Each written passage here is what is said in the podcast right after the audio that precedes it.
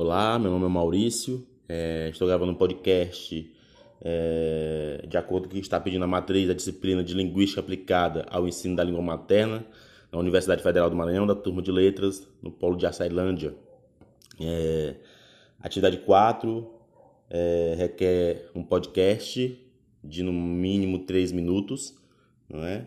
acerca de um texto que, que nos foi passado como referência para podermos elaborar esse podcast. É, e o pressuposto que estou usando para poder é, fazer esse podcast é parte da resposta adequada que tem que começar com a realidade linguística brasileira. Né? É, convenhamos, é mais do que ridículo manter uma visão monolítica da língua portuguesa, dizendo que há uma única versão certa e fixa para hoje e para sempre, e fantasiar que a escola vai ensinar ela aos alunos.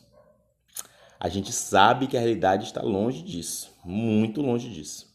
E inclui diversidade aos montes, tem muita diversidade.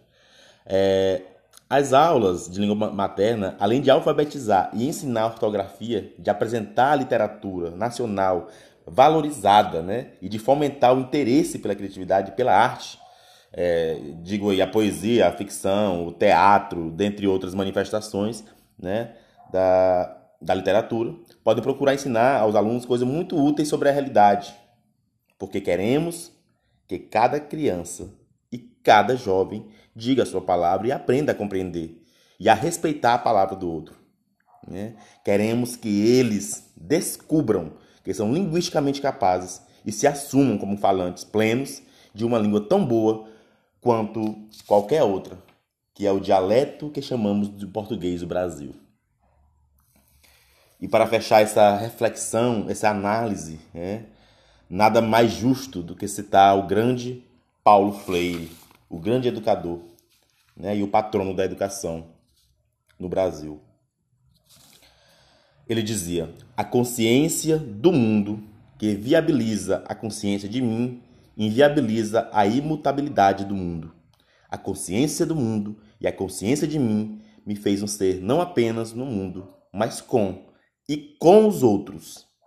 Um ser capaz de intervir no mundo e não só a ele se adaptar.